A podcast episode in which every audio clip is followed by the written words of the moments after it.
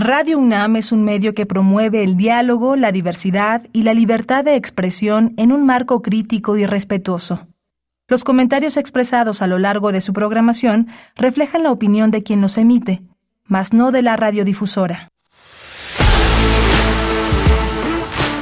Radio UNAM presenta Prisma RU. Una mirada universitaria sobre los acontecimientos actuales. Prisma RU. Relatamos al mundo.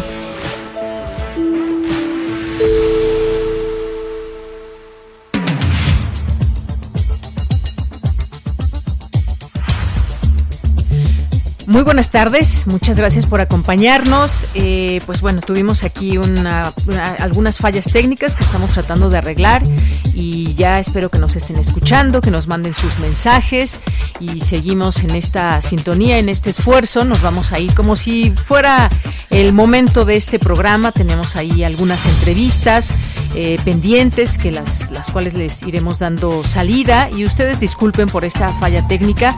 Eh, pues está trabajando en todo ello. Yo soy de Yanira Morán, a nombre de todo el equipo, les mandamos muchos saludos y esperamos que nos sigan sintonizando porque nos vamos a ir a nuestra primera plática y una de las notas nacionales que el día de ayer se dio a conocer y que había mucha expectativa, pues es precisamente todo lo que está pasando en el ámbito político para eh, pues elegir quién será el candidato o candidata también de la oposición, ya lo habíamos visto con Morena, pero también ahora con la oposición y parece ser que van por el mismo camino, aunque le ponen distintos motes, ¿no? Hay un tema de que será la sociedad civil la que nos dará fuerza y demás, pero vemos que también están adelantándose a tiempos, aunque no se deben hablar de campañas electorales, ni precampañas, ni mucho menos, pero algo está pasando y estamos en un momento inédito, no se había dado de esta manera en nuestro país de cómo se elegirán a quiénes serán los candidatos y candidatas de las distintas fuerzas políticas o en este caso PRI, PAN y PRD que van juntos. Así que vamos directamente a esta conversación con el doctor Alberto Espejel Espinosa, quien es doctor en política, profesor de la Facultad de Estudios Superiores Acatlán y entre sus líneas de investigación están el sistema electoral y partidos políticos y vamos a hablar justamente de esta Alianza Va por México, así ya queda su nombre. Doctor, buenas tardes, bienvenido. Doctor, ¿me escucha? Bueno, pues ahí en algún momento que eh, me logre escuchar el doctor Alberto Espejel Espinosa, le pediría que eh, si me está escuchando, que nos hable y si no, bueno, platicarles un poco lo que ha sido este tema, porque ayer había esta expectativa de que iban a anunciar desde la oposición y pues este lunes 26 se dio a conocer que los partidos pueden comenzar estas, eh, estos movimientos internos a partir de noviembre. De esto es, les estoy hablando dentro del calendario electoral.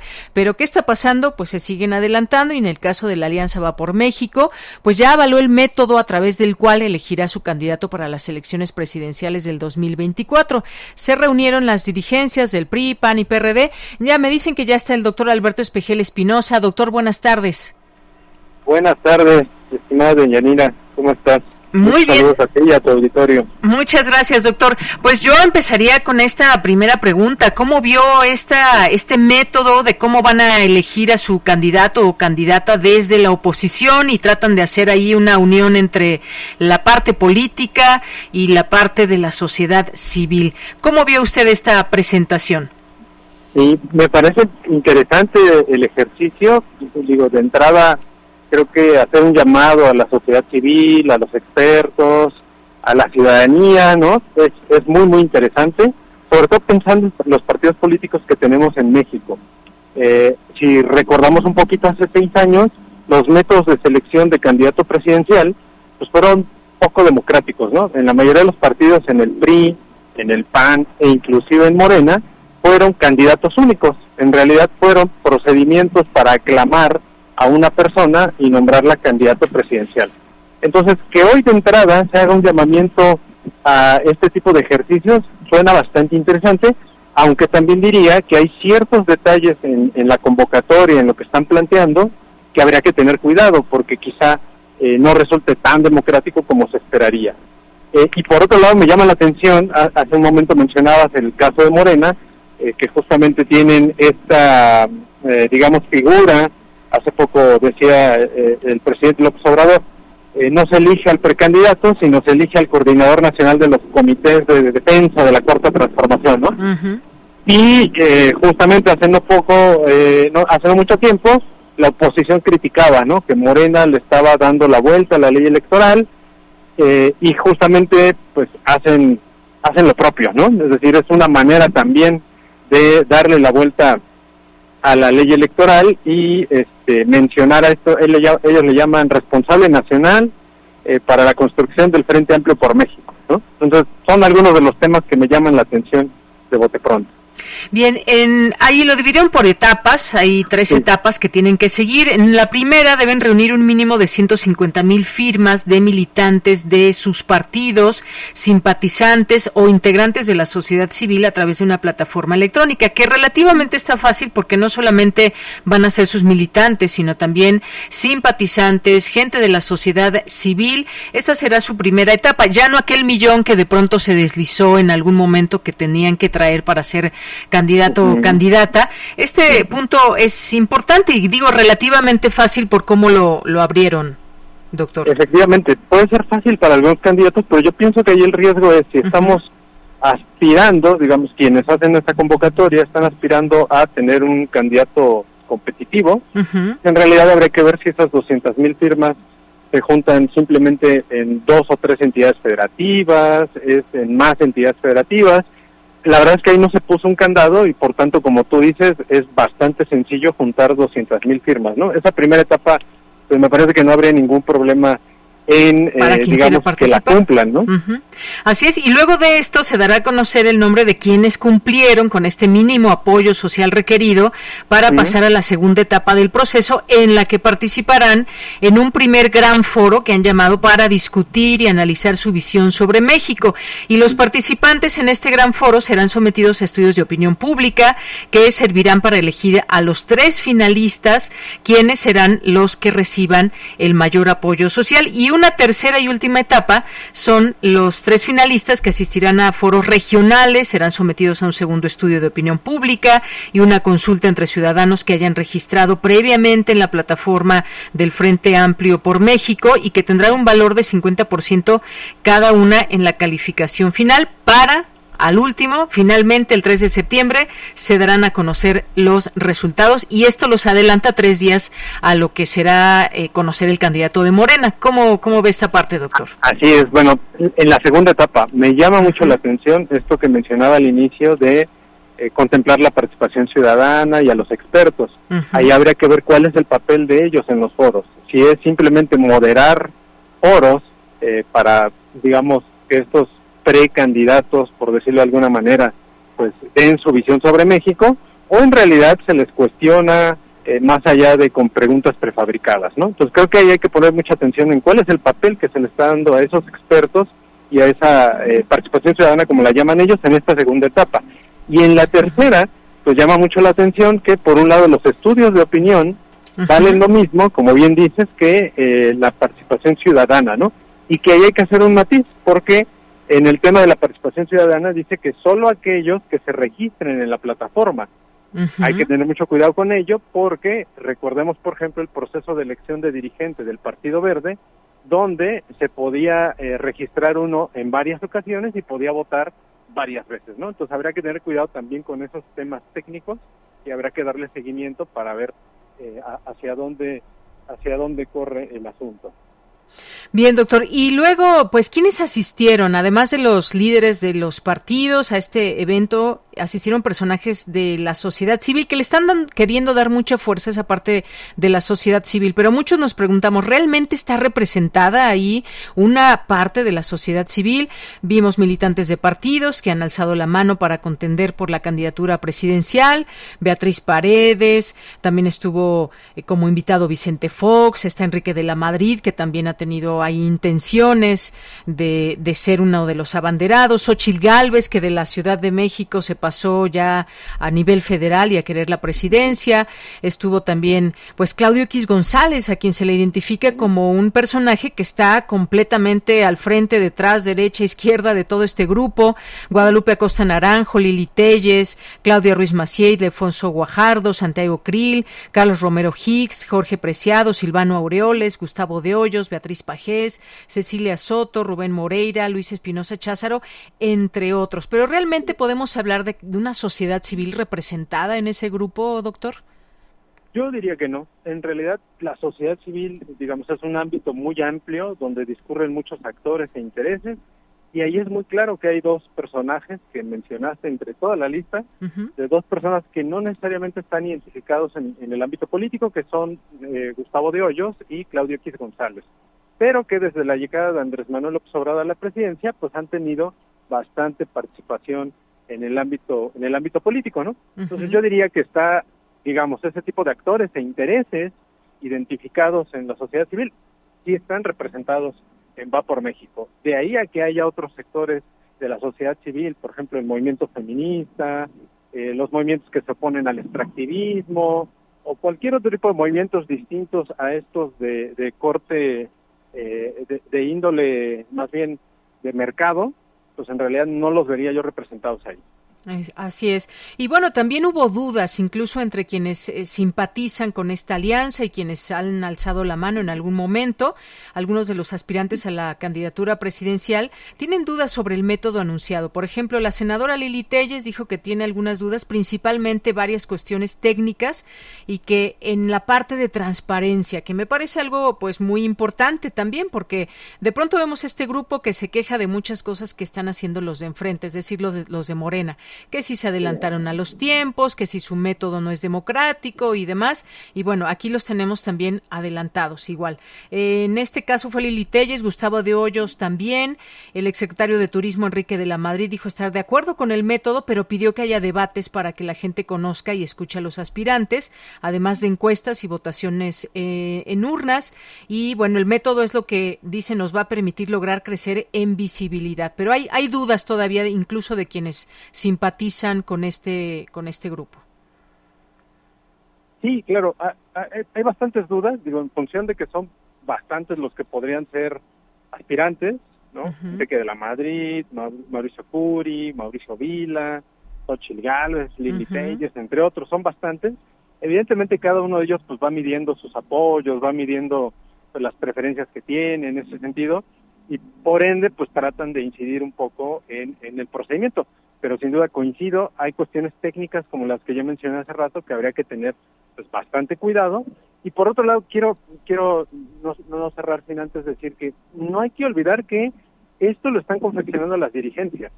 Es decir, a pesar, como inicié yo diciendo que es interesante un procedimiento de esta índole, pero no hay que olvidar que quienes están poniendo esas reglas del juego siguen siendo las dirigencias. Sigue siendo Alito Moreno, sigue siendo Marco Cortés, sigue siendo Jesús Zambrano, y en ese orden de ideas, pues también es cierto que ellos no se han caracterizado por abrir bastantes decisiones a sus militancias o a sus simpatizantes. Entonces sí habría que tener cuidado con las cuestiones técnicas.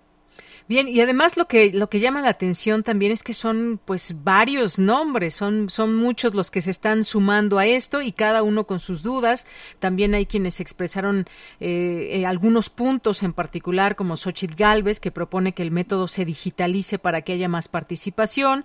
Pues la principal manera de conseguir firmas es a través de las redes y de manera digital con los ciudadanos. Y así fueron expresando estas distintas dudas, pero también llaman la atención algunos que son demasiados el exgobernador de Michoacán, Silvano Aureoles también, que es otro de los aspirantes. Él se quejó sobre algunos cambios en el método de la selección. Algunos, quizás, no sé cómo decirlo, doctor, muy inflados, que creen que realmente tienen oportunidad cuando están, pues, bastante quemados entre la sociedad y, y el halo que han dejado muchas veces como gobernadores, ¿no?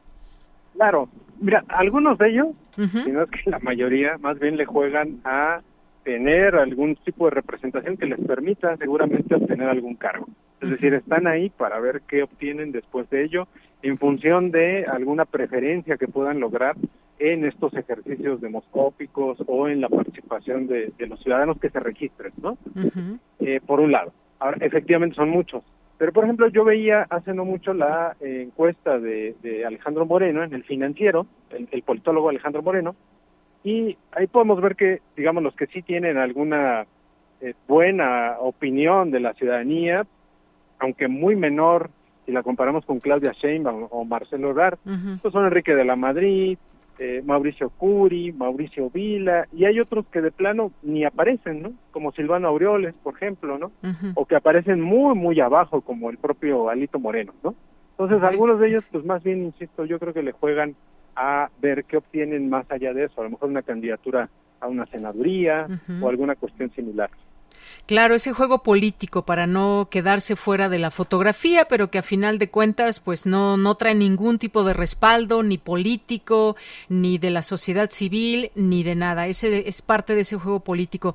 Ahora otro punto, doctor, que quisiera que tocáramos es este tema de quienes han renunciado a formar parte de este órgano que organizará esta eh, pues esta fase o este momento de la oposición y que son pues Sergio Aguayo, Mariclera Costa, María del Carmen Alanís, eh, María Elena Morera, Guillermo Sheridan, ha llegado Enrique Krause, que bueno, se bajaron digamos prácticamente o renunciaron a formar parte de este órgano. Es algo interesante porque ellos sí parece ser que representan más a la parte de la sociedad civil, aunque tengan también su corazón político, pero pues en este sentido vemos que hay quien antes de, pues ya se bajaron. Sí, sin duda alguna. Se trata de, digamos, actores importantes que representan un sector de la sociedad civil, muchos de ellos en el ámbito académico, colegas eh, con, gran trayectoria, etcétera, eh, pero efectivamente llama mucho la atención y un poco lo que decía hace rato, no olvidemos que fueron las dirigencias quienes confeccionaron esto, es decir, ellos están saliendo de justamente porque no los dejaron seguramente participar o incidir en ciertas decisiones y por ende prefieren hacerse un lado, porque no consideran que sea un método con los mínimos de procedimientos democráticos eh, según sus estándares, ¿no? Entonces me parece interesante, es un mensaje pues bastante eh, duro, yo diría en el sector de la academia, que estos personajes se hayan salido. Efectivamente, pues ahí están. Como bien usted dice, están las dirigencias ahí en principio, quienes tienen pues eh, mano en toda esta organización. Está Claudio X González y de pronto pues con estas eh, situaciones pues veríamos una cierta sociedad civil poco representada o casi nula representada o una falsa sociedad civil, es lo que se percibe de entrada, pero ya los ciudadanos que también tienen estas posibilidades de generar esa opinión pública, pues estarán informando y mucho de lo que se habla, que se dice, pues ahí está también un, un tema muy interesante en las redes sociales de cómo lo está percibiendo realmente quien tiene una cuenta de Twitter y se interesa en estos temas y pueda opinar, a no ser de otros espacios que también puedan abrir de manera seria en donde la sociedad civil realmente se haga escuchar, no en los partidos políticos. Sin duda. Yo, yo pienso que esa segunda etapa podrían aprovecharla. Sin embargo, me parece que eh, tristemente la, historia de la clase política mexicana y de estos tres partidos y el por qué están hoy en la posición política que están, pues nos dice que no va a ser así.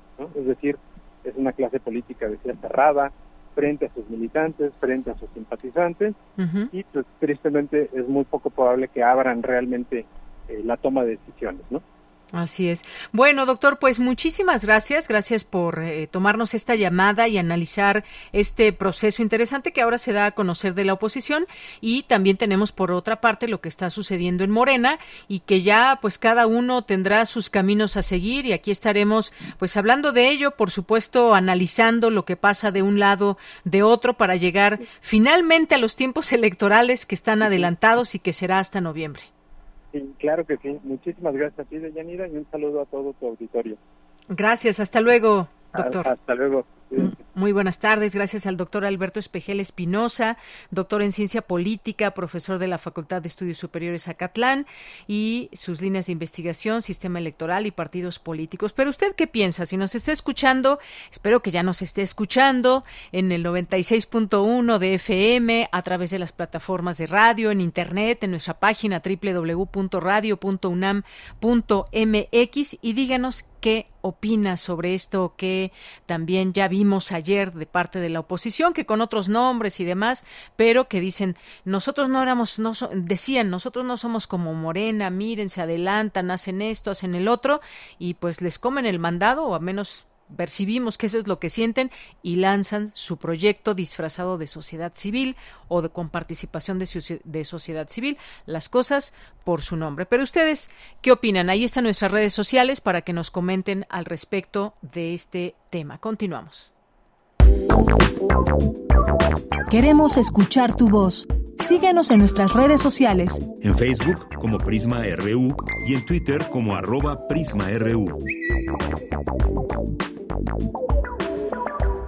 Bien, vamos ahora a otro tema que queremos abordar también con nuestro público Radio Escucha de Prisma RU y tiene que ver con esta cartilla universitaria de buenas prácticas enfocadas a poblaciones LGBTIQ que se presentó hace unos días y para ello nos acompaña eh, Daniela Correa Rejón. Ella es coordinadora de proyectos de la Oficina de la Abogacía General. ¿Qué tal, eh, coordinadora? Muy buenas tardes, bienvenida a este espacio. Muy buenas tardes a, todos, eh, a toda la audiencia. Eh, gracias por este espacio.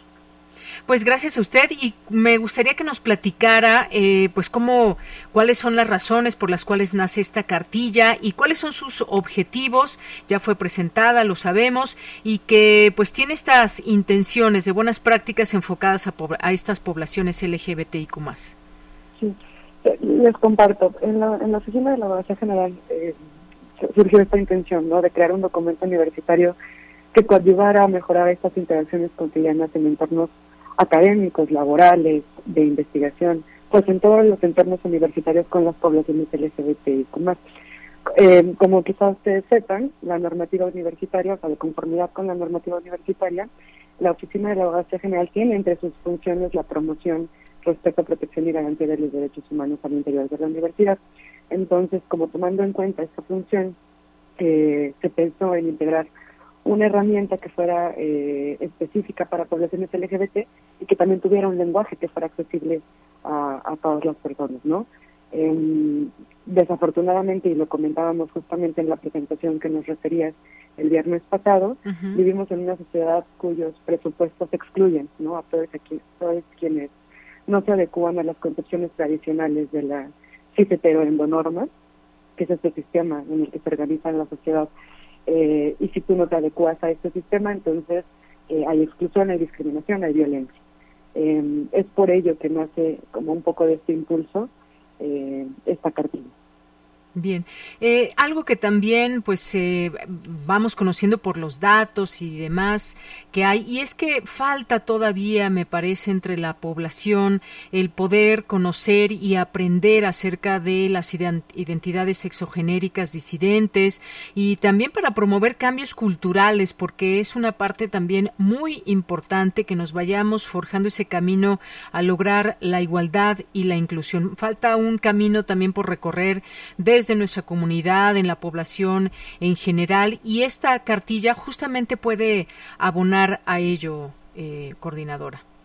Sí, justamente esa eh, eh, era justamente la idea, ¿no? Em, estos términos suelen ser, cuando son teóricos, suelen ser un poco complejos. Entonces, lo que nosotros queríamos intentar desde acá, desde la Oficina de la Base General, era precisamente identificar algunas experiencias de, digamos, eh, comentarios, comportamientos que de pronto eh, todas las personas tenemos en el día a día en nuestras interacciones y que en realidad no, no sabemos que están vulnerando derechos, ¿no?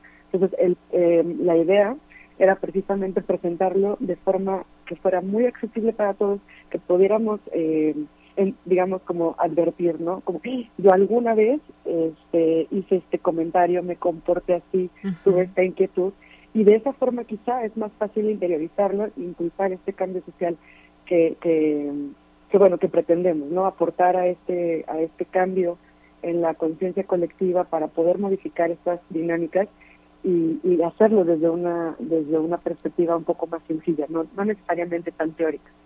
Eh, estas estas estos ejemplos digamos eh, la cartilla está justamente eh, basada en algunas experiencias y vivencias a lo largo de, de sus años de trabajo, lo comentábamos también en la presentación, y justo la idea es precisamente plantearlas desde una, desde una posición que nos pueda ser familiar a todas las personas y proponer justamente algunas alternativas empáticas para abordar estas malas prácticas, justamente con la intención de que las nuevas generaciones encuentren espacios pues mucho más amigables y seguros, ¿no? De lo que nos ha tocado a, a otras generaciones.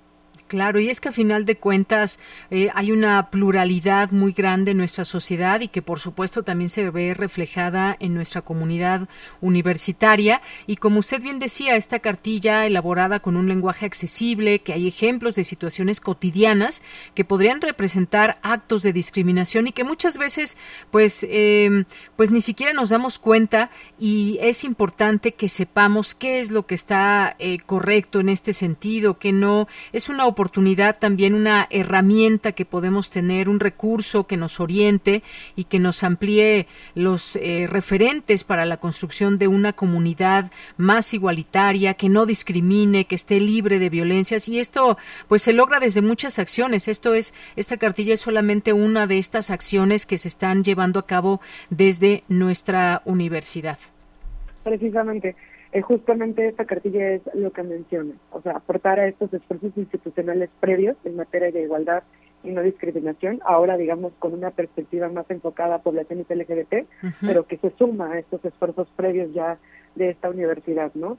Eh, y también quisiera retomar algo que mencionó, que es muy importante. Si justamente la cartilla es un documento orientativo, eh, digamos, es decir, no es normativa universitaria, pero a través de esta cartilla creo que podemos eh, acceder pues a los integrantes de esta comunidad y aportar ¿no? a la reflexión y a la toma de conciencia eh, y seguramente y, confío eh, que desde acá desde la oficina seguramente se, será como ese impulso para para futuros esfuerzos que que se sumen a los, ya realizados por esta universidad.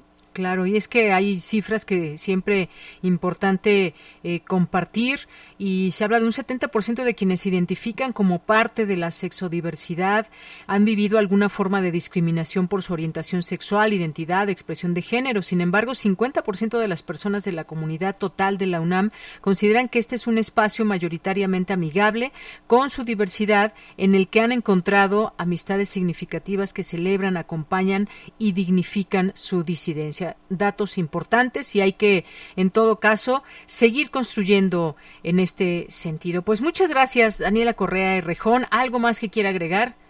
No, pues ojalá que puedan consultarla. Está disponible en la página de la Oficina de la Abogacía General. Ahí la pueden descargar en su versión digital. y, pues estamos, es un documento muy vivo. Eh, vamos a, eh, pues, ir trabajando poco a poco en otros esfuerzos, pero también en hacer eh, mucho más extensa esta cartilla. Muchas gracias. Gracias a usted. Hasta luego. Buenas tardes. Buenas tardes. Bien, pues Daniela Correa Rejones, coordinadora de proyectos de la Oficina de la Abogacía General.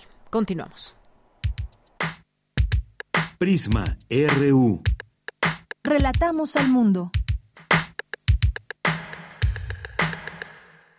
Me da mucho gusto recibir aquí en este espacio de Prisma RU de Radio UNAM en nuestros temas internacionales a la doctora Eva Leticia Orduña Trujillo, quien es investigadora del Centro de Investigaciones sobre América Latina y el Caribe. Doctora, bienvenida, buenas tardes. Buenas tardes, es un gusto poder conversar con ustedes. Doctora, pues yo quisiera que platicáramos sobre lo que sucedió este fin de semana en Guatemala, esta eh, este proceso electoral que culminó con las elecciones, donde Bernardo Arevalo, un legislador de extracción académica, eh, de alguna manera se habla que sorprendió a la clase política guatemalteca al avanzar a la segunda vuelta junto, junto con Sandra Torres, que fuera primera dama en su momento en ese país. ¿Qué le pareció este ejercicio democrático allá en Guatemala? Yo creo que sorprendió a todos, o sea, no nada más a la clase política, a los académicos, eh, de Guatemala, del mundo entero, me sorprendió mucho, incluso a mí, eh, porque estaban dadas todas las condiciones para que la pues la clase hegemónica tradicional, los grupos que pues que representan a la impunidad, lo que se conoce en Guatemala como el pacto de corruptos, eh, siguieran el poder, hicieron argucias realmente muy bajas y supongo, o sea, bueno, esa es mi interpretación, que no vieron eh, posibilidades de que Bernardo Arevalo realmente pudiera obtener el, el voto de los ciudadanos y por ello no se encaminaron en contra de él como si lo hicieron contra otros. Eh, entonces, realmente sí, sí fue sorpresivo, pero independientemente de los eh, riesgos, de los obstáculos, de, la, de las cuestiones que se puedan tal vez en otro momento como platicar con más detalle, eh, porque bueno, no es eh, como el paraíso, digamos ya, o sea, hay, hay, todavía como muchos riesgos. Creo que ya con que haya estado en la segunda vuelta es un signo muy positivo para Guatemala porque eh, pues es un duro golpe a esta estructura de poder eh, pues súper intensa, súper bien estructurada, violenta y también es una muestra de la eh, pues de la eh, conciencia y de la esperanza de los guatemaltecos porque pues tengan un país mejor. Bien, eh, doctora, y en este sentido, ya usted lo expresaba de alguna manera, hay un ambiente eh, en Guatemala donde hay jueces y fiscales que han obligados, han sido obligados a huir de su país, medios de comunicación independientes bajo ataque, eh, candidatos presidenciales descalificados para la contienda electoral, es decir, hay un ambiente, digamos, de alguna manera eh, tenso y esto que sorprende, como usted dice, no solamente a la clase política, sino a la propia gente, un candidato que su campaña la ha centrado en erradicar la corrupción y que logró los votos suficientes para eh, forzar una segunda vuelta y esto fue de alguna forma interpretado como un golpe impactante a la clase política dominante del país que parece ser que tenía ya toda esta estructura pero que esto viene a romper esa esa parte que ya se veía como muy clara para cierta clase política.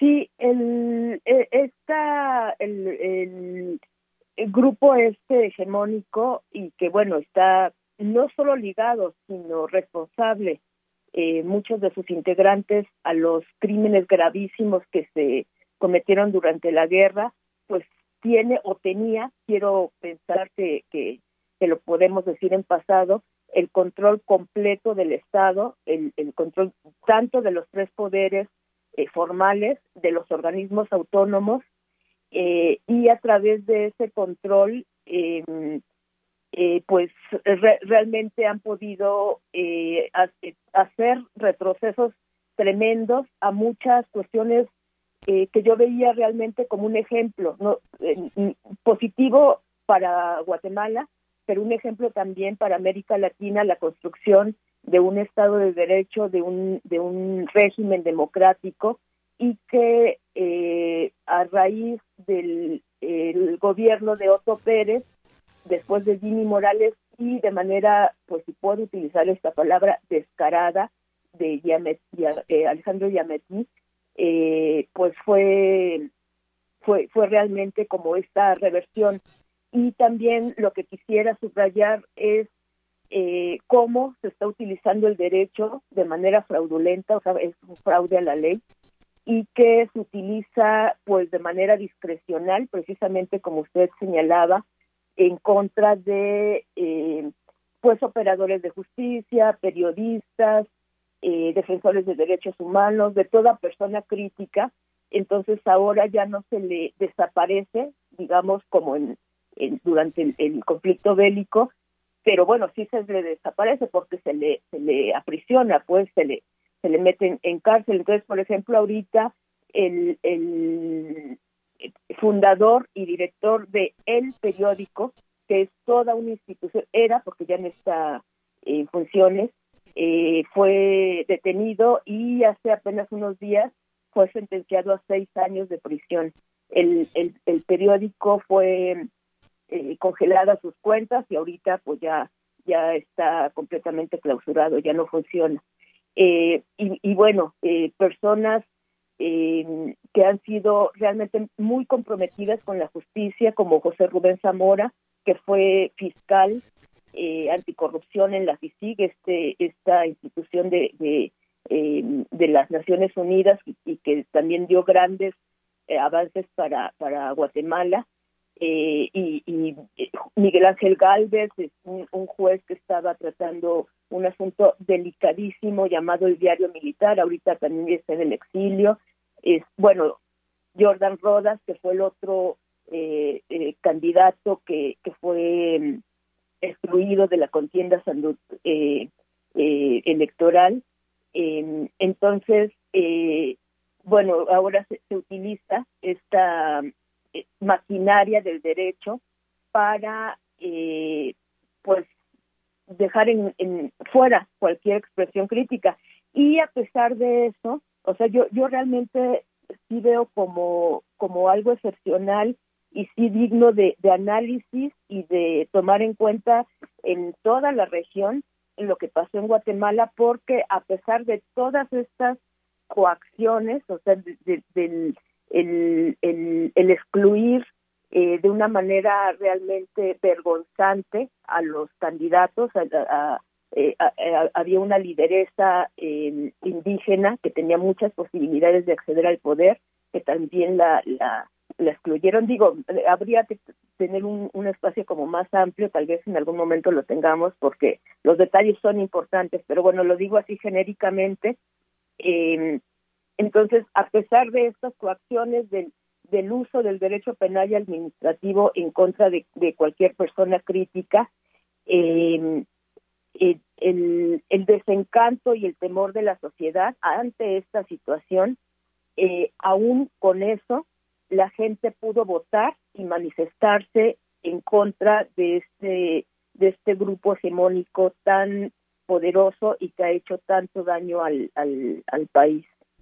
Bien, doctora. Y por último, abordaría el tema del abstencionismo. Y bueno, ya que mencionábamos a ella los ambos candidatos que se irán a segunda vuelta, pues Bernardo Arevalo, un legislador catedrático con títulos en filosofía y antropología, de 64 años, obtuvo el 12% de los votos. Sandra Torres, de 67, quien fuera primera dama y considerada banderada del conservadurismo, logró el 16%. Vamos a ver qué pasa de aquí a la segunda vuelta. Pero entre tanto, hubo un abstencionismo de llamar la atención 24% de las boletas en blanco o anuladas fue mucho mayor que el total de los votos de cualquiera de los dos candidatos. ¿Qué nos dice esto, doctora? Pues eso también hay que interpretarlo en este caso específico del proceso electoral que se que se dio porque no son los votos nulos como en cualquier eh, país o en cualquier proceso electoral los candidatos que fueron excluidos eh, que, fue Carlos Pineda, Selma Cabrera, esta lideresa indígena que les comentaba, y eh, Roberto Arzú, ellos eh, promovieron el voto nulo como una manifestación activa, crítica, consciente de la ciudadanía para rechazar el que se les haya excluido de una manera completamente ilegal.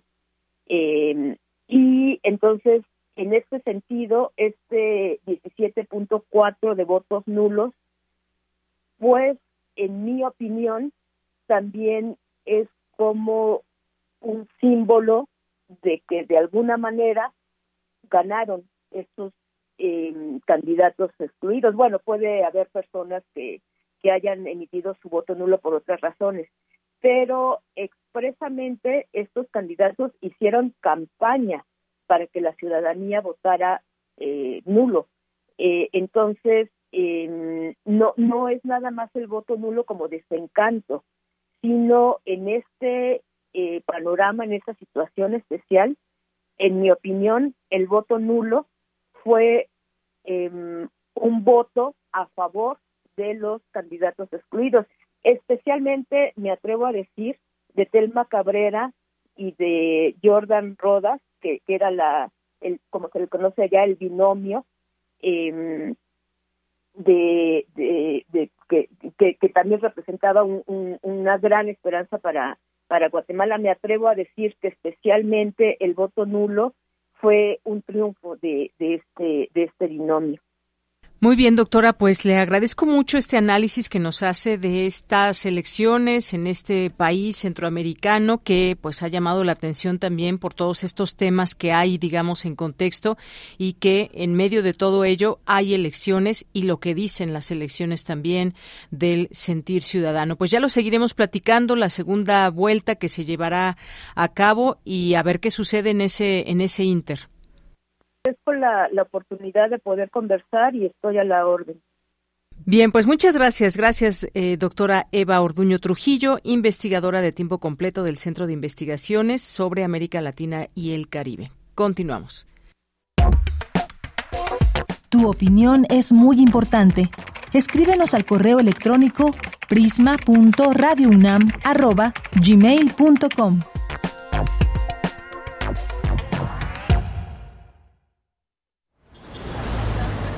Escucha.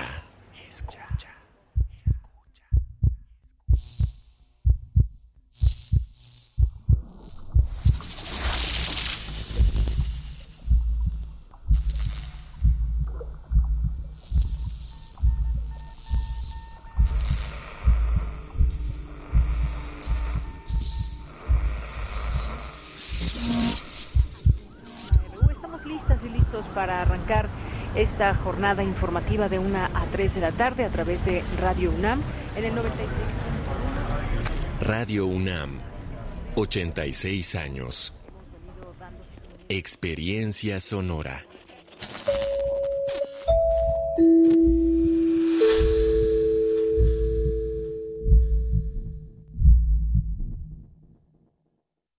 Que la Ciudad de México cuenta con una fiscalía especializada para la atención de delitos electorales? La FEPADE es la autoridad encargada de procurar justicia en materia penal electoral. Previene, investiga y persigue delitos electorales. Si eres víctima o testigo de un delito, denuncia al 800-133-7233 www.denunciadigital.cdmx.gov.mx o en cualquier agencia del Ministerio Público. Fiscalía especializada para la atención de delitos electorales de la Ciudad de México. Denunciar es prevenir.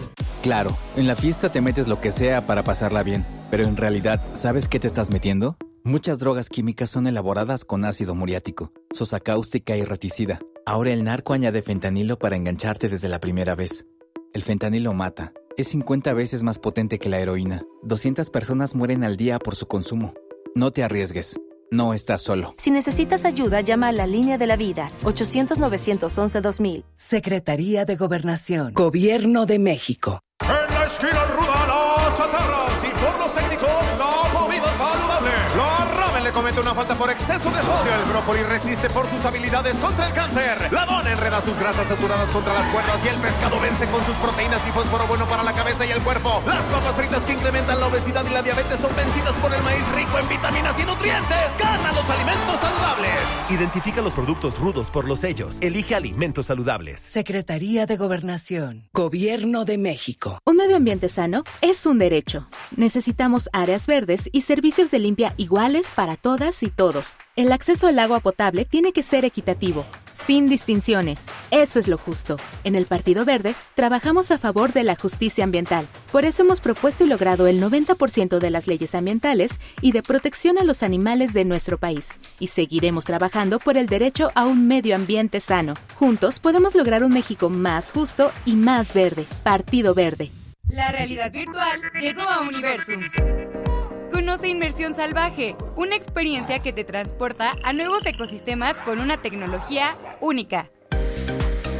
Te esperamos en Imaginare, el nuevo espacio en la explanada del Museo Universum. Visita boletos.universum.unam.mx boletos.universum.unam.mx y explora el mundo salvaje en realidad virtual.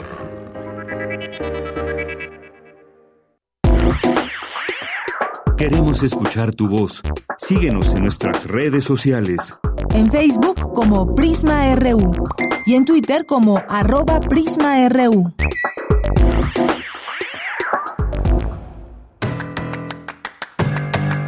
Mañana en la UNAM, ¿qué hacer? ¿Qué escuchar? ¿Y a dónde ir? La Escuela Nacional de Trabajo Social de la UNAM organiza el Congreso Mundial de Trabajo Social 2023, Desigualdades Globales y Locales, que contará con diversas actividades como conferencias, mesas redondas, talleres y eventos culturales, así como exposición y venta de libros. Si deseas participar con alguna ponencia, tienes hasta el próximo 11 de agosto para registrarla. El Congreso Mundial de Trabajo Social 2023, Desigualdades Globales y Locales, se llevará a cabo del 5 al 7 de octubre en el Palacio de Minería de la UNAM. Consulta el programa completo en las redes sociales de la Escuela Nacional de Trabajo Social de la UNAM. Te recomendamos la serie radiofónica Cinco Sentidos, Rutas de la Sexualidad más allá de la piel. Mañana miércoles 28 de junio el programa nos ofrece el tema Body Sex, autoerotismo, masturbación y placer sexual. Fabiola Trejo es una mujer dedicada al estudio del placer como forma cotidiana de la vida, un aspecto que olvidamos conforme crecemos, que desaprendemos porque socialmente hay muchos prejuicios que nos impiden disfrutar de nuestra sexualidad. La nueva serie radiofónica, Cinco Sentidos, Rutas de la Sexualidad más allá de la piel, se transmite todos los miércoles en punto de las 10 horas por el 96.1 de FM. El Centro de Investigaciones Interdisciplinarias en Ciencias y Humanidades de la UNAM organiza el foro El Chile en la investigación y conservación de cultivos en México en el siglo XXI, que contará con la participación de Angélica Morales, Lev Jardón y Daniela Esclavo.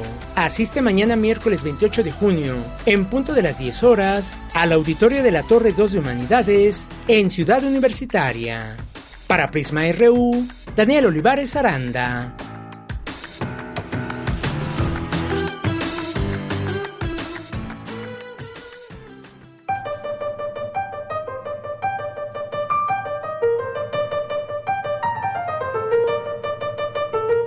Hola, ¿qué tal? Buenas tardes. Un saludo a los radioescuchas de Prisma RU. Los saluda Felipe Pérez Santiago, soy compositor, soy director de orquesta y artista sonoro. Y en esta ocasión los vengo a invitar a la presentación de mi nuevo disco, el álbum Masacre, presentado por Urtex Classic y en colaboración con el maravilloso Onyx Ensemble, del cual también tengo el honor de ser el director musical.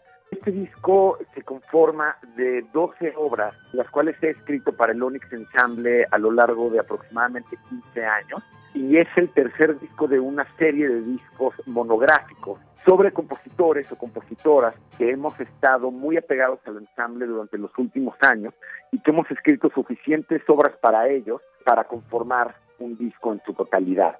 Voy a presentar cuatro obras escribí para el quinteto en su formación total, que es flauta, clarinete, violín, cello y piano, y varias obras de solistas que he escrito para cada uno de sus miembros, algunas acompañadas de electrónica, algunas en dúo, algunos instrumentos solistas. La presentación será mañana, miércoles 28 de junio, a las 19 horas, 7 de la noche, en la Fonoteca Nacional, Francisco Sosa 383, en el barrio Santa Catarina de Coyoacán. La entrada es libre.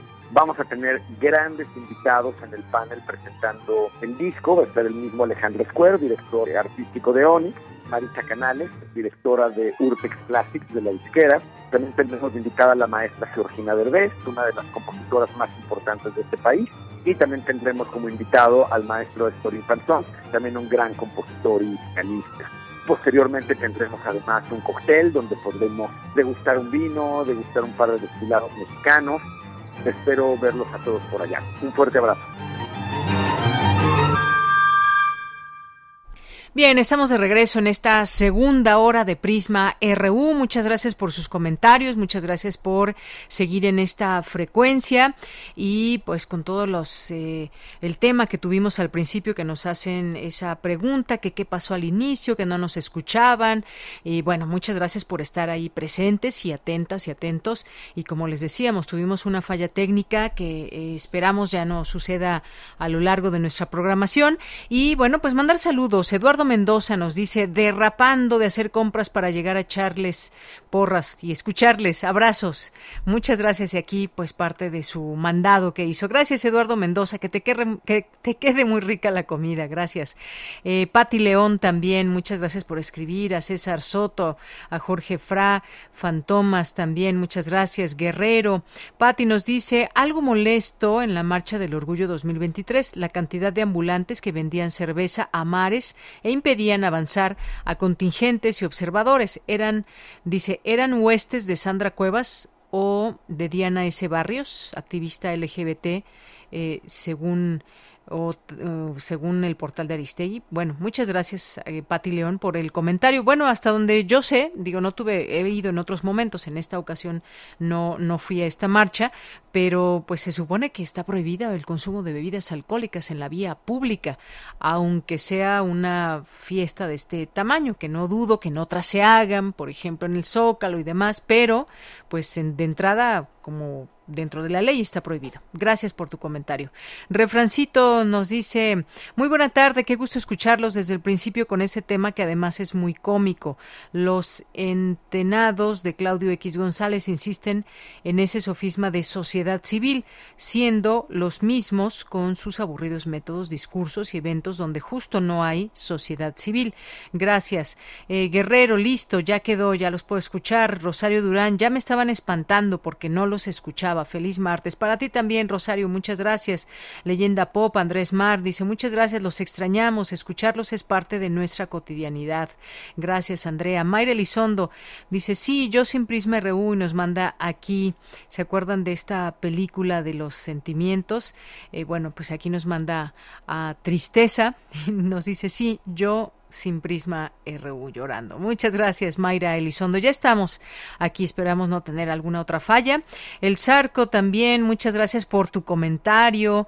Andrés Mar dice, sí, de hecho, no puedo escucharlos. Gracias por avisarnos, por favor, pueden mantenernos al tanto. Bueno, pues ahí ya está la explicación que dimos. Gracias, Andrea, por estar atenta. Guerrero también nos dice gracias y nos dice aquí también Tecuani. ¿Y ahora qué pasó? ¿Nos cayó la censura de los cuatro T's? No, para nada a quién han censurado? A ver, cuéntanos. No, no tenemos ese, no tenemos ese dato.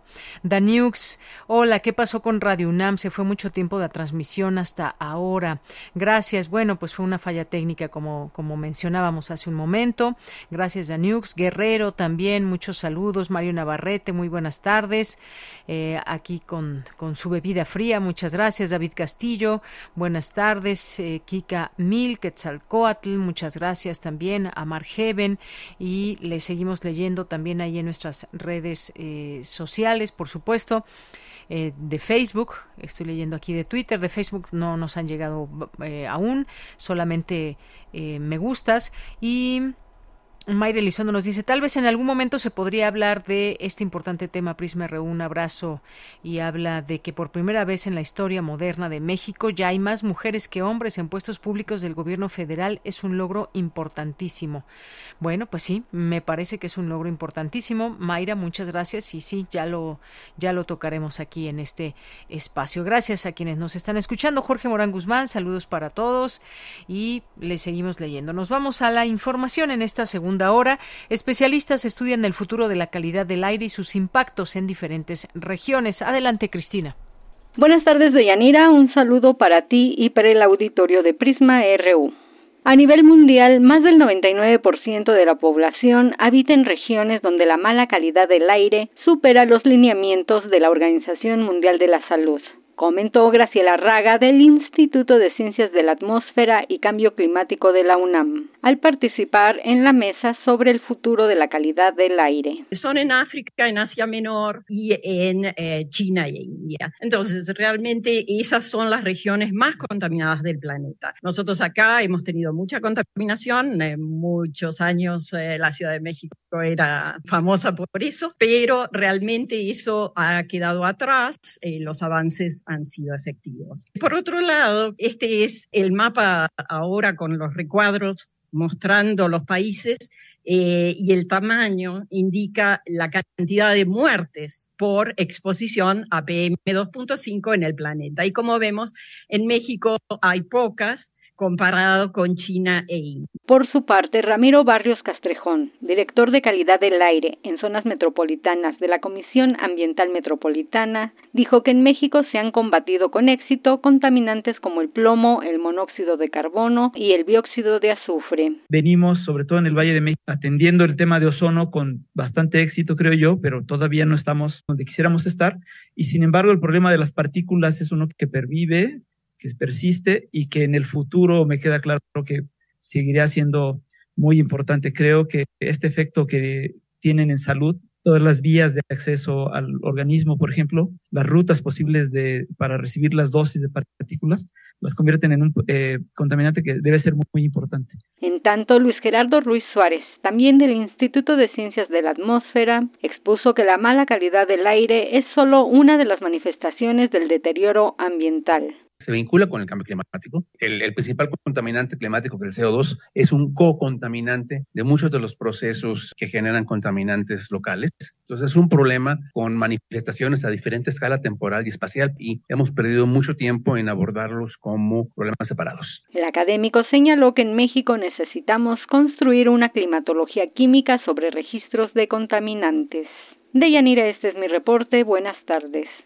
Gracias, Cristina. Buenas tardes. Vámonos ahora a la información internacional a través de Radio Francia.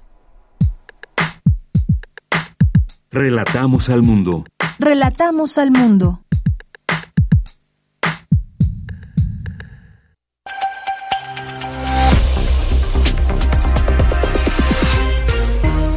Sean bienvenidos a este flash informativo de Radio Francia Internacional. Carmen Peteló lo hace en los controles. Hoy es martes 27 de junio y así comenzamos. Andreina Flores. Escuchamos al presidente Vladimir Putin, quien volvió a pronunciarse hoy sobre la rebelión fallida del pasado sábado, encabezada por el líder del grupo paramilitar Wagner, Yevgeny Prigozhin. Sin mencionarlo directamente, Putin se refirió a él como un traidor y agradeció a los militares que impidieron una guerra civil. Prigozhin ya se encuentra exiliado en Bielorrusia, país que sirvió de mediador para calmar la situación. En Alemania fue condenado el exdirector general de la automotriz Audi, Robert Stadler, por el caso del Dieselgate, en el que se instalaron dispositivos en los vehículos para hacerlos parecer menos contaminantes, cuando en realidad contaminaban tanto como un auto promedio. Stadler fue condenado a 21 meses de prisión en suspenso, es decir, sin ir a la cárcel, pero bajo vigilancia de las autoridades, y también deberá pagar 1.200.000 dólares de multa. Hoy, 27 de junio, se cumplen 50 años del golpe de Estado que dio en Uruguay el entonces presidente Juan María Bordaberry con el apoyo de las Fuerzas Armadas y que marcó el inicio de una dictadura que duró 12 años. Anoche se realizó una ceremonia conmemorativa en la sede del Congreso, encabezada por el presidente Luis Lacalle Pú y la vicepresidenta Beatriz Argimón. Hace 50 años, la dictadura quiso callar a los representantes del pueblo. Hoy queremos ratificar nuestro compromiso democrático desde este Parlamento elegido democráticamente por la ciudadanía. En Estados Unidos, el canal de noticias CNN publicó un audio de Donald Trump del año 2021 en el que parece asegurar que tiene un documento secreto del Pentágono con planes para atacar a Irán. Esto podría ser una prueba decisiva en el juicio que se desarrolla en su contra por haber extraído documentos confidenciales de Estado de la Casa Blanca hacia su residencia privada en Florida.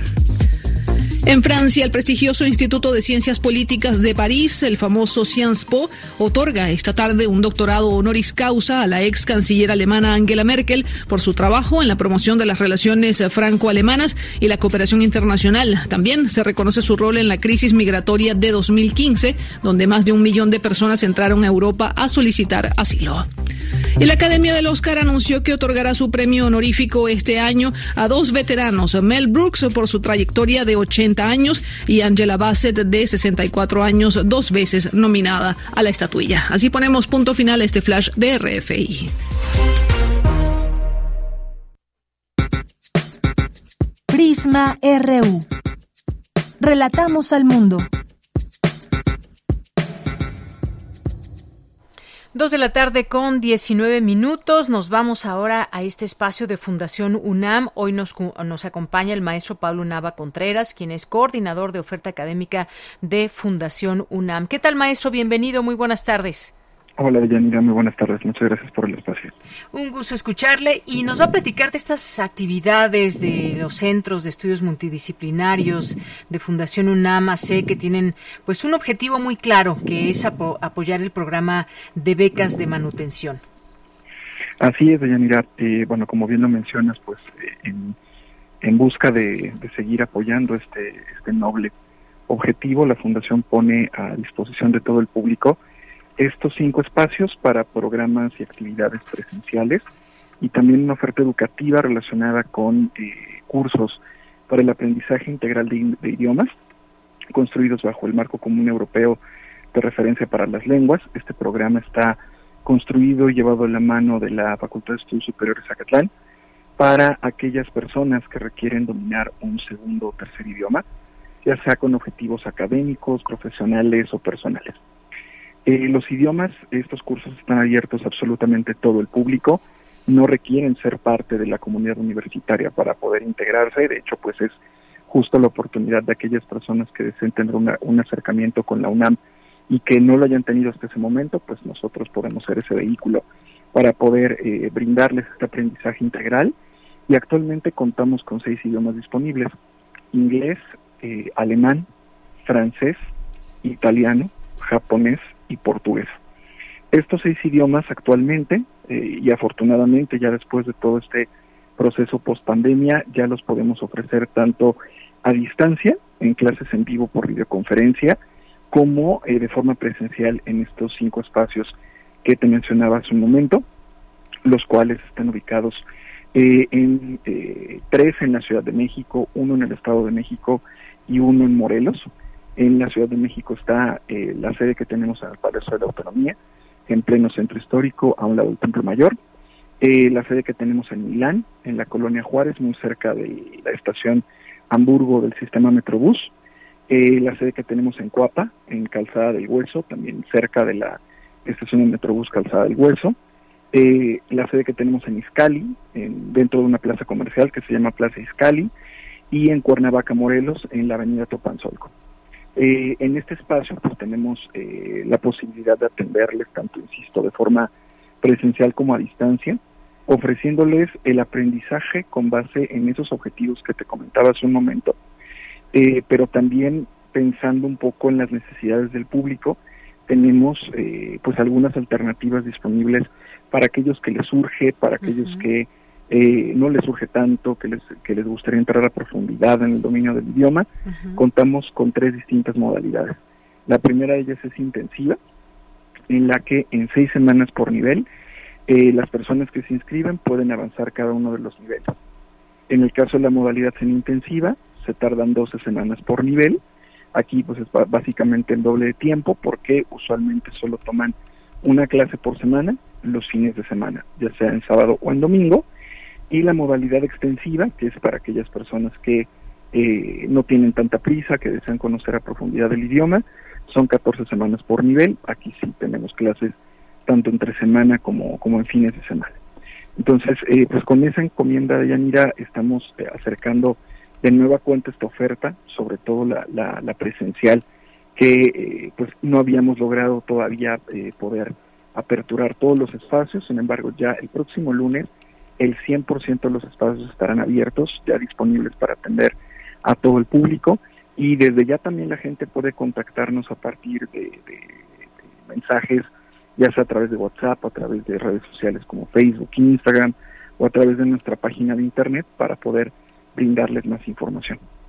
Muy bien, pues siempre importante mencionarlo, invitar a, nuestro público a que sean parte también de todas estas posibilidades, tanto de la parte como apoyar con eh, a Fundación UNAM, como también esta, esta, eh, este ofrecimiento, estos cursos para el aprendizaje integral de los idiomas, que muchas, en muchas ocasiones, en muchos perfiles y carreras, el idioma es algo muy importante para cumplir con objetivos académicos, profesionales o incluso personales. Así que ofrecemos esta posibilidad desde Fundación UNAM y con todas estas características que, que, nos, que nos da maestro Pablo Nava. ¿Algo más se quiera comentar? ¿Cómo quizás eh, pues esta información estará en la página de Fundación UNAM? ¿Algo más se quiera comentar?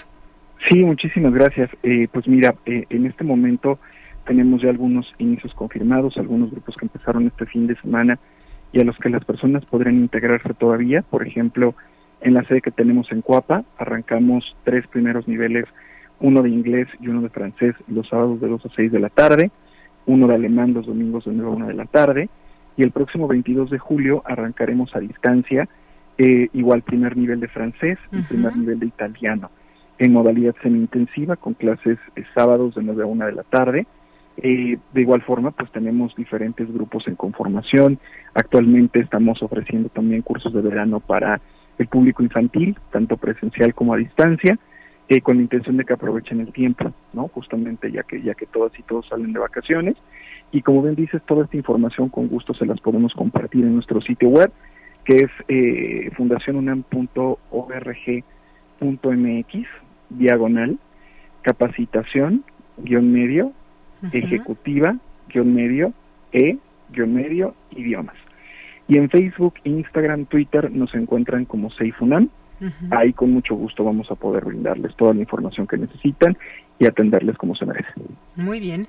Bueno, pues muchísimas gracias, maestro, por eh, esta información, esta valiosa información, diremos. Gracias y estamos ahí pendientes por cualquier cosa. Este espacio siempre abierto para estas oportunidades que desde aquí se pueden conocer desde Prisma RU de Radio UNAM. Gracias. Muchísimas gracias. Hasta, Hasta luego. Maestro Paulo Nava Contreras, coordinador de la oferta académica de Fundación UNAM. Continuamos. Queremos escuchar tu voz. Síguenos en nuestras redes sociales. En Facebook como Prisma RU y en Twitter como arroba PrismaRU.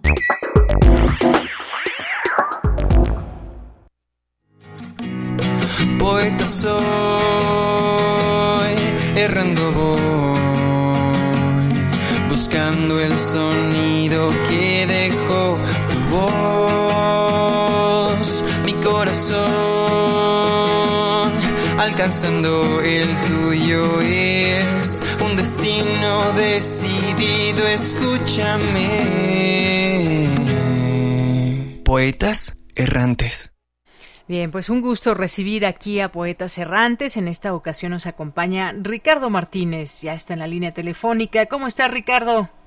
Hola Deyanira, muy buenas tardes. Con mucho gusto de estar aquí, muy alegre, pero también también muy la verdad la verdad me siento nervioso. Hace tiempo que no me sentía nervioso, eh, pero ya ahorita que, que platiquemos seguramente podrá entender los radioescuchas, ¿no? El, el quizás por qué tantas emociones en mí. Yo creo que sí. Y por lo pronto desde aquí un abrazo, Ricardo. Y pues platícanos justamente parte de lo que vamos a escuchar. ¿Cuál es la temática que hoy nos presentas?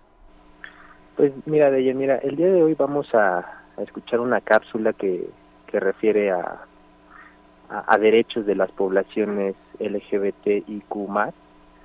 Eh, y yo escuchaba más temprano en el programa de, de Prisma, ¿no? Esta castilla universitaria de, uh -huh. de buenas prácticas eh, enfocada a estas poblaciones.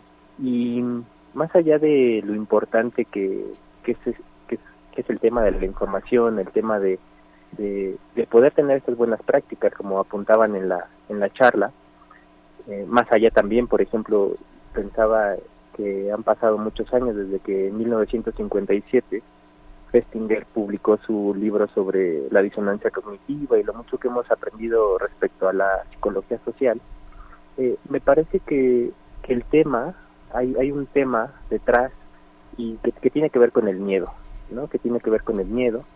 Eh, y el miedo es algo que experimentamos de manera muy personal, muchas veces en, solitario.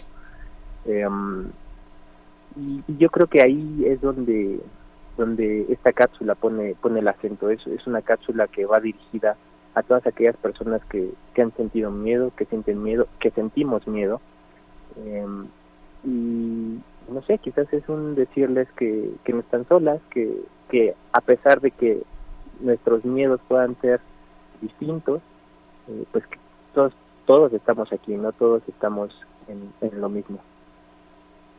Muy bien, eh, Ricardo, pues muchas gracias por compartirnos lo que será este contenido que vamos a escuchar a continuación. Over the Rainbow ha sido este título que tiene esta cápsula y vamos a escucharle. Regreso contigo.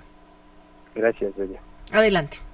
¿Alguna vez te has preguntado cómo era el mundo en el que los grandes dinosaurios deambulaban sobre la Tierra? De forma más reciente, ¿cómo era el mundo antes de Cristo? Con el invento de las computadoras, el progreso tecnológico de la humanidad se ha acelerado vertiginosamente, pero nada está aislado, y también nuestras formas de relacionarnos socialmente han cambiado. Así que no tenemos que remontarnos dos mil años para aterrizar en un mundo distinto del actual.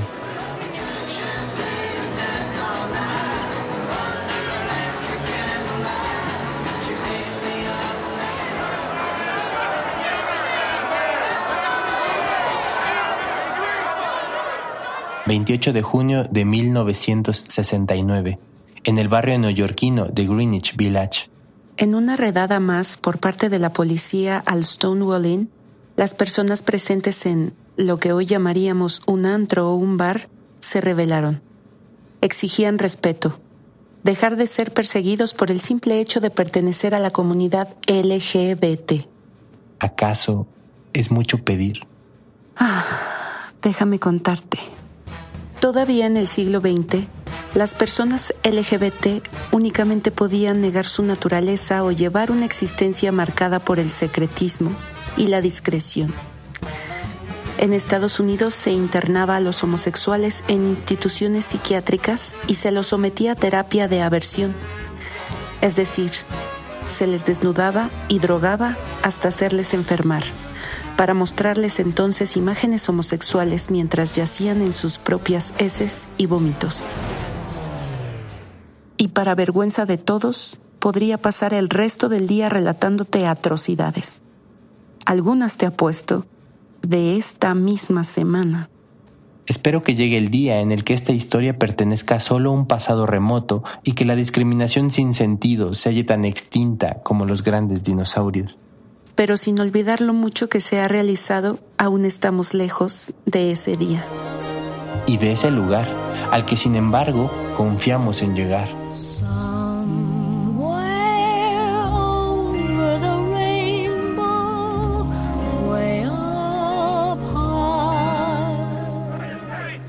And you think that you're happier now that you've realized exactly where your feelings lie? Indeed, I'm just sorry that it took so long. Pensé que podría hacer una especie de cronología en la lucha por los derechos LGBTQ, pero prefiero hacer algo más personal. Hoy quiero hablar contigo, que tienes miedo, que aún hoy tienes miedo. El miedo no es una escena única, un vocablo aislado, una sola cosa, o una sombra que pasa. El miedo es una escuela con muchos niños, un patio de recreo, una persona que no quiere ser persona y se queda en el salón de clase, escondiendo un ratón blanco en el bolsillo del suéter o en las mangas del suéter. El miedo es ir con mamá al supermercado y que alguien te descubra, te imite, te arremede, camine como tú, se vaya volando como volaría un loco en los pasillos de un psiquiátrico, que le abran los ojos a mamá, como una niña se los abriría a la abuela que finge dormir y me viera eso es miedo. Que tus hermanas descubran que en la secundaria te gritan colores rosas cuando pasas cerca. A ti, alma mía, que te abates y tienes miedo. Yo también tengo miedo. Miedo de no estar a la altura, de no saber qué decirte y dejar que te vayas sintiendo miedo. Ojalá tuviera formas tan amables y coloridas como aquellas que hoy maquillan tus ojos. Pero solo tengo esta voz poco profunda y sin melodía, la filosofía universitaria, mi pasión por las matemáticas y el bendito don y orgullo de ser tu hermano mayor. A ti, alma mía. Oye, pues qué, qué bonita esta cápsula llena de mucho amor Y pues nada, Ricardo, ahora sí, entendemos un poco esta parte que nos decías de tus nervios y demás y pues ojalá que esta cápsula llegue a todos sus destinatarios, destinatarias, en especial, en especial a quien en este guion eh, nos platicas. Pues muchas gracias, Ricardo, y esta valentía también siempre de las personas a enfrentar momentos que pueden ser difíciles, pero que eh, llenos de amor siempre, siempre encuentran el mejor camino. Sí, de ella ese justamente sería el, sería el mensaje, ¿no? quizás a veces nos sentimos rebasados por algunas por algunas circunstancias, pero pero yo creo que siempre que que procedamos desde el amor, pues vamos a poder vamos a poder llegar a buen puerto, no vamos a poder llegar a ese lugar encima del arco iris. Y quiero platicarte algo más antes de despedirnos, y es que aunque en Poetas Errantes siempre los procesos son muy orgánicos, por así decirlo, siempre tiene que ver con, con la vida de cada uno. En esta ocasión me pasó algo muy particular con este guion. Yo lo escribí y y cuando lo escuché una primera vez, ya realizado, no sé, o sea, no, no te voy a decir que me dejó indiferente, pero tuve que escuchar una segunda vez, una tercera vez, o sea, una vez tras otra. Lo que me daba cuenta es que cada, cada, cada vez que lo iba escuchando, cada nueva vez que lo iba escuchando, como que algo en mí iba, iba, iba calando más hondo. Y, y me hizo darme cuenta que yo estaba, que yo escribí este guion por así decirlo, que, que desde, muy, desde el inconsciente y que no fue hasta que lo escuché varias veces que, que lo fui haciendo muy, muy consciente. Y, y bueno, entonces yo creo que, que eso, eso, por eso yo decía al inicio este rollo respecto a, la, a las disonancias cognitivas y a la psicología social, porque más allá de, toda la información de la que estamos rodeados y de los avances que, que hemos hecho, está ahí, o sea, siempre hay ahí algo que subyace, ¿no? Un miedo que subyace, en mi caso, por ejemplo, el, bueno, este, cómo me aproximo a mi hermana, ¿no?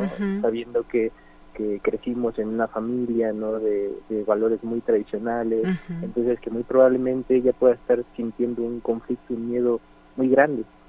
Entonces, eh, va, va para ella y va para, para todas aquellas personas, como decía al principio, que, que tenemos miedo.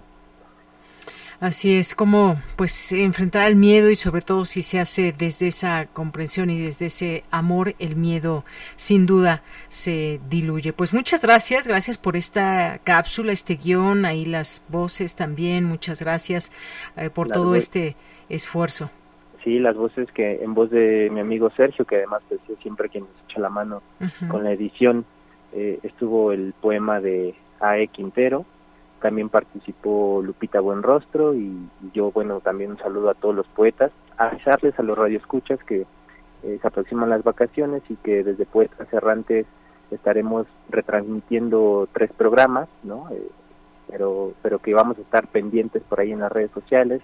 Si alguien no tuvo la oportunidad de escucharlo y lo escucha en ese momento, pues si quiere compartirnos algo, estaremos estaremos atentos a la escucha. Muy bien, pues muchísimas gracias Ricardo Martínez, un abrazo a ti, a tus poetas, a tu hermana menor, muchas gracias y buenas, buenas tardes, hasta la próxima. Hasta la próxima, Bella, un abrazo. Un abrazo. Esta es una producción de Poetas Errantes, unidos con la poesía y el corazón. Algo en ti me es muy familiar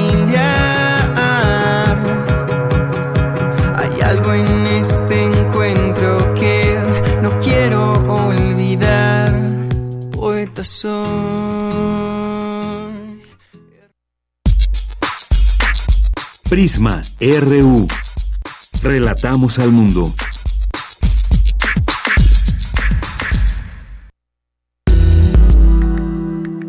Colaboradores RU. Literatura de la tarde con 38 minutos, es martes también de literatura. Hoy nos acompaña Rubí Sánchez Martínez, coordinadora de actividades del programa Aquí tú cuentas, más menos 12. ¿Qué tal Rubí? Buenas tardes. Muy bien, gracias. Qué bueno. Oye, pues esta sección de lo que se trata es de recomendar libros, de hablarnos, en este caso, que es tu área de literatura infantil. Ahora que además, Rubí, déjame decirte que muchas niñas y niños están pues ahí en sus tabletas y muchas veces no precisamente en el Kindle. Así que pues me gustaría que nos hagas esas recomendaciones. Si hubiese niñas, niños escuchándonos, que mejor, pero también eh, los papás, las mamás, que les podamos acercar algunas opciones eh, de literatura. Cuéntanos.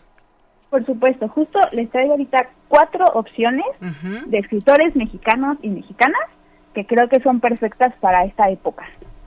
Y pues me gustaría justo hablarles primero de Cielo Adentro Arriba, de Más Arriba Palacio Don, editada por El Naranjo, que es una editorial mexicana muy hermosa, que hace cosas muy bellas y que justo este libro pues adentra un poco la historia sobre animales, abejas y las relaciones que podemos tener con las personas.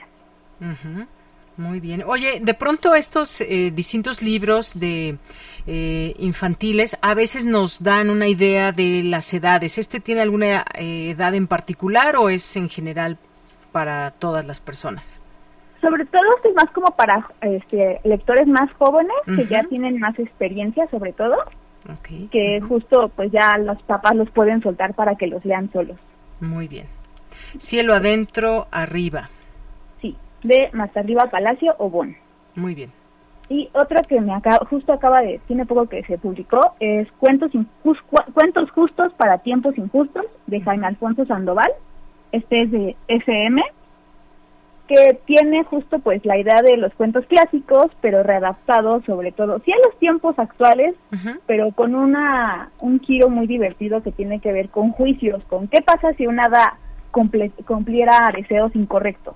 Mm, qué interesante, fíjate, porque y qué bueno romperte pronto con esa, eh, con pues con muchas ideas de pronto que también ha pasado en las películas, pero que también ahora por lo que nos dices, este libro también rompe con ciertas ideas o por lo menos nos nos deja con o nos permite adentrarnos a algunas preguntas que seguramente en algún momento se hacen eh, las niñas, los niños, los jóvenes en torno a esto y que me parece que este libro va por ahí.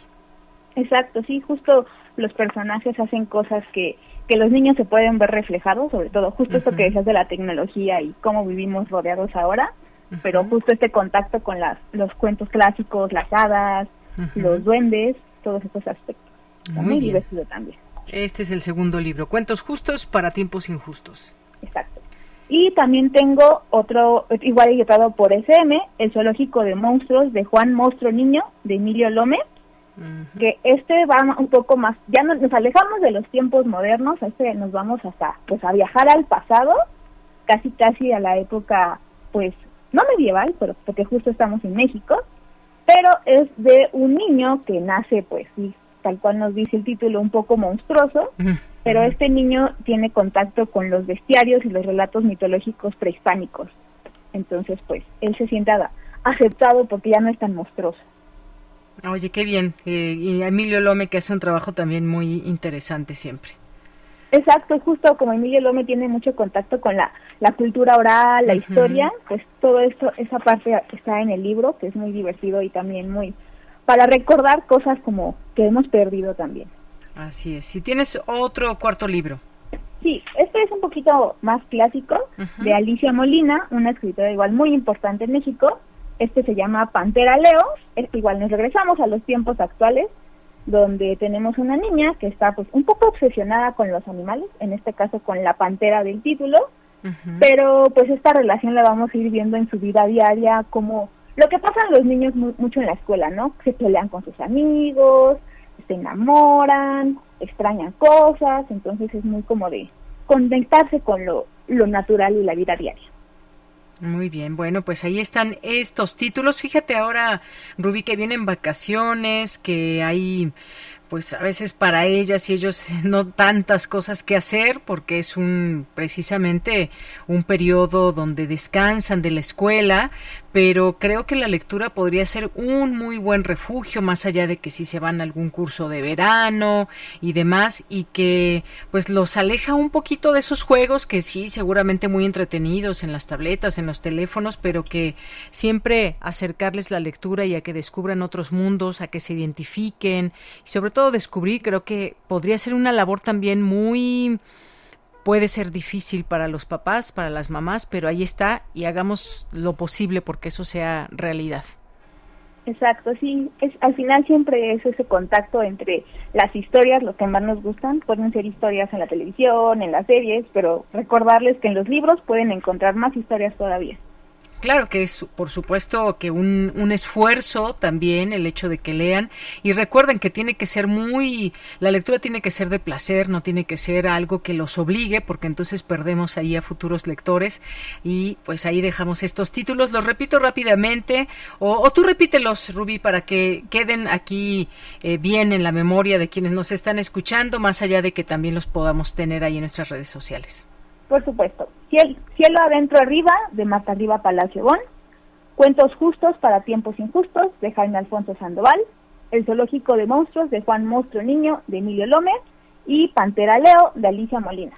Muy bien, pues ahí dejamos esas opciones, ya enfilándonos a las vacaciones que estarán ya a punto de salir, niñas, niños, adolescentes de las primarias, de las secundarias, y ahí tenemos estas opciones. Pues Rubí, no me resta más que agradecerte, te mando un abrazo, gracias. Gracias a ti por el espacio. Hasta luego. Hasta luego. Muy buenas tardes. Rubí Sánchez Martínez es coordinadora de actividades del programa Aquí tú cuentas, más menos 12. Continuamos. Prisma RU. Relatamos al mundo.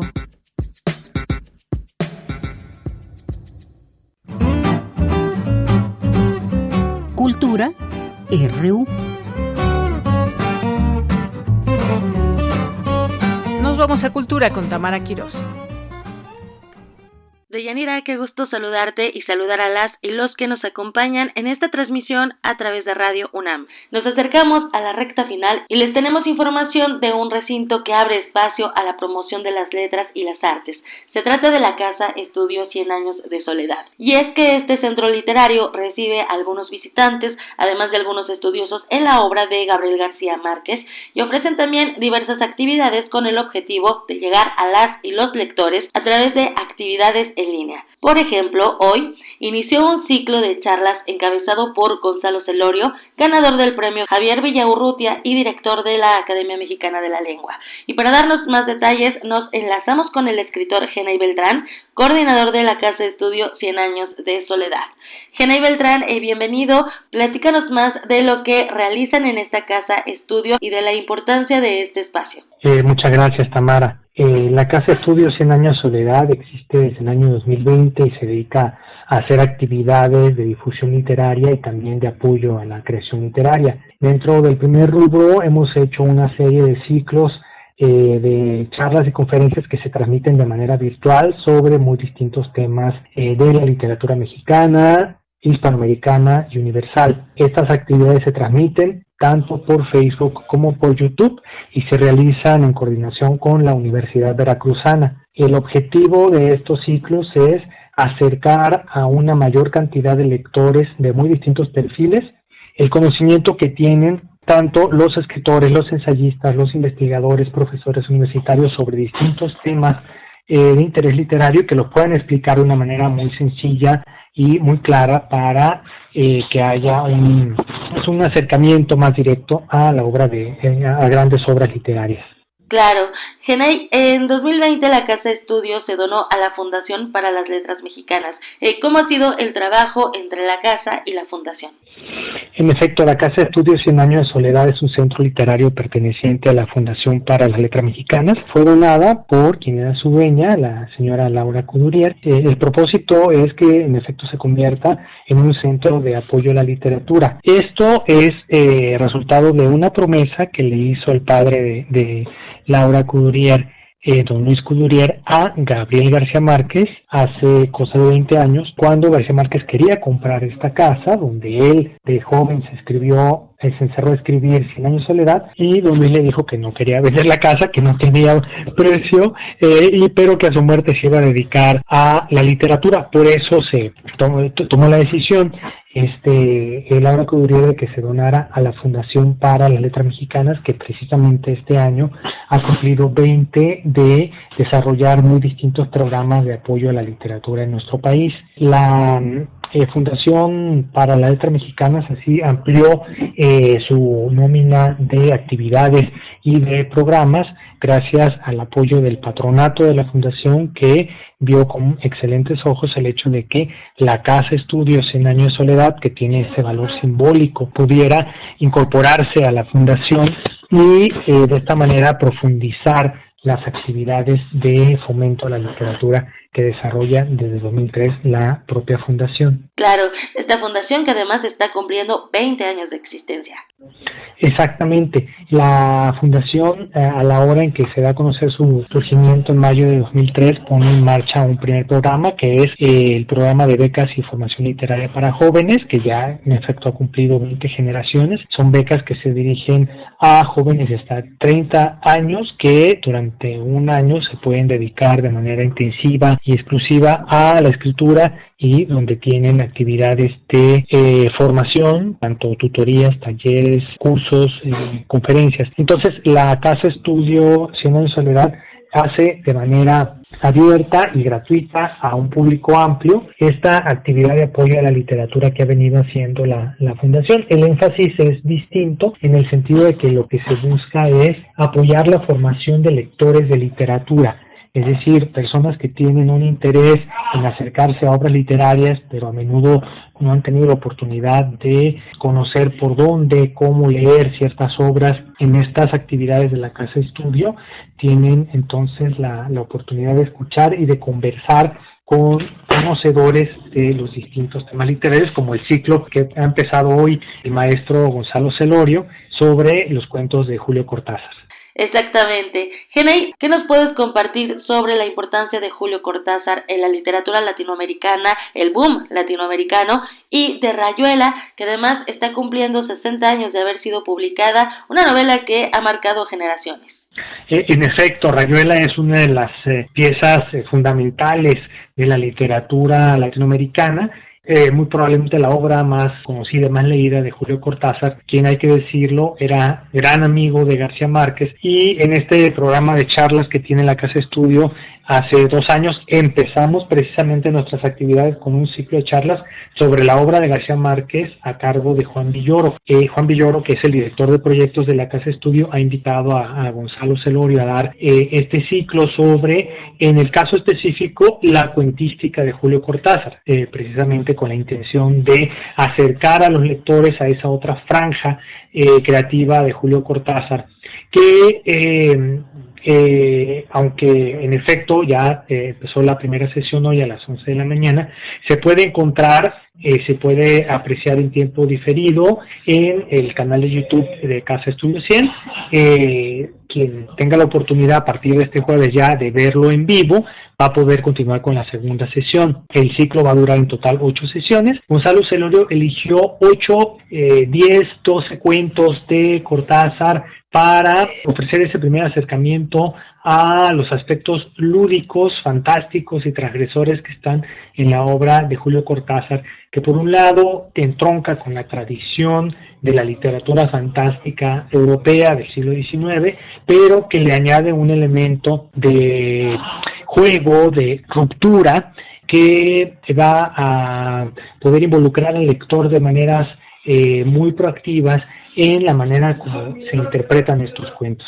Es, es algo muy interesante Julio Cortázar que ha sido una figura central para muchísimos lectores desde hace 60 años, precisamente cuando eh, surge a la, a la, fama continental con Rayuela.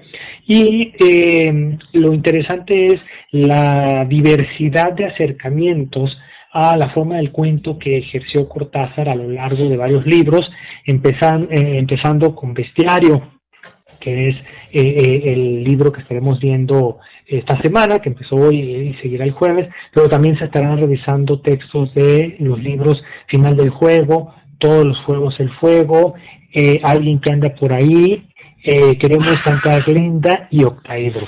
Entonces, de cada uno va a haber uno, dos, tres cuentos que se van a estar revisando. Los interesados podrán ver el temario específico en las redes sociales de la Casa Estudio para, si desean prepararse también para estas charlas. Eh, pero del propósito eh, eh, básico de, de este ciclo es aportar a los lectores claves para disfrutar más profundamente la obra de Julio Cortázar, en el caso de quienes ya lo hayan leído un poco, y en el caso de quienes no lo hayan leído para nada, encontrar esas claves para deslumbrarse con la riqueza, la imaginación, la provocación que hay en la prosa de ficción de Julio Cortázar. Por supuesto, este ciclo se realizará los martes y jueves de 11 a 13 horas hasta los primeros días de agosto y lo podemos ver a través del YouTube y el Facebook de la Casa Estudio 100 años de soledad. Genei, eh, para ir cerrando, ¿qué nos puedes adelantar sobre las actividades que tienen programadas para los siguientes meses? Estaremos continuando a lo largo de este 2023 con las actividades de celebración de los 20 años de la Fundación para la Letra Mexicana. Tendremos en agosto un ciclo con nuevas voces de la literatura mexicana eh, que nos van a hablar sobre sus autores y sus lecturas eh, fundamentales en su formación. Eh, este ciclo será los jueves de agosto, los cinco jueves de agosto, de 6 a 8 de la tarde. Y a los interesados en la literatura sudamericana les tenemos entre septiembre y noviembre, los días martes a partir de las 6 de la tarde, un ciclo con las figuras literarias de Chile, desde Gabriela Mistral hasta Roberto Bolaño. Estos ciclos se transmiten de manera gratuita, los pueden apreciar en vivo y entonces conversar con nuestros ponentes y si no es en vivo pueden disfrutarlos posteriormente ya en los repositorios de las plataformas por donde transmitimos. Genay Beltrán, muchas gracias por acompañarnos en este espacio radiofónico y platicarnos de este ciclo Juego, Fantasía y Transgresión, los cuentos de Julio Cortázar. Muchísimas gracias a ti, que estés muy bien. Genay Beltrán es coordinador de la Casa Estudio 100 años de soledad. Únanse a su canal de YouTube para disfrutar y conocer de este ciclo de charlas y también de las siguientes actividades. Hasta aquí la información, que tengan buena tarde. Hasta mañana.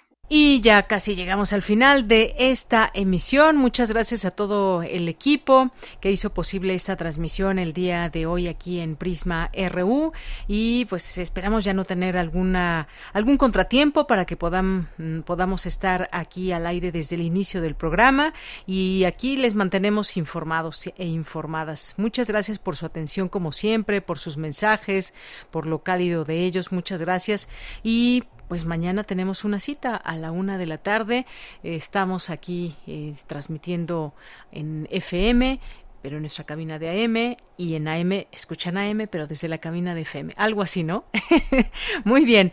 Bueno, pues nos vamos a despedir con esto que se llama Colores de Amperson. Yo soy de Yanira Morán y en nombre de todo el equipo, gracias, buenas tardes y buen provecho.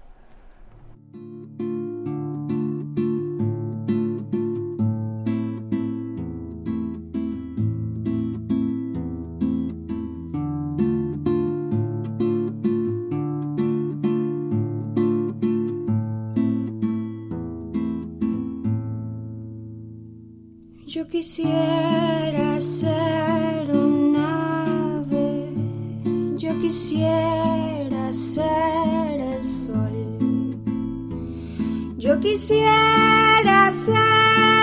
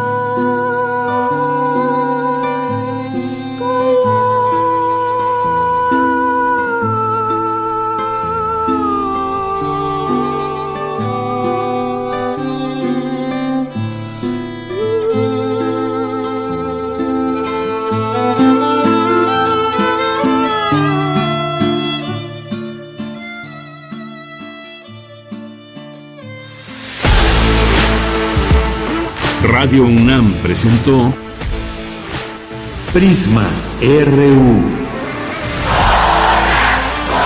Una mirada universitaria sobre los acontecimientos actuales. Prisma RU. Relatamos al mundo.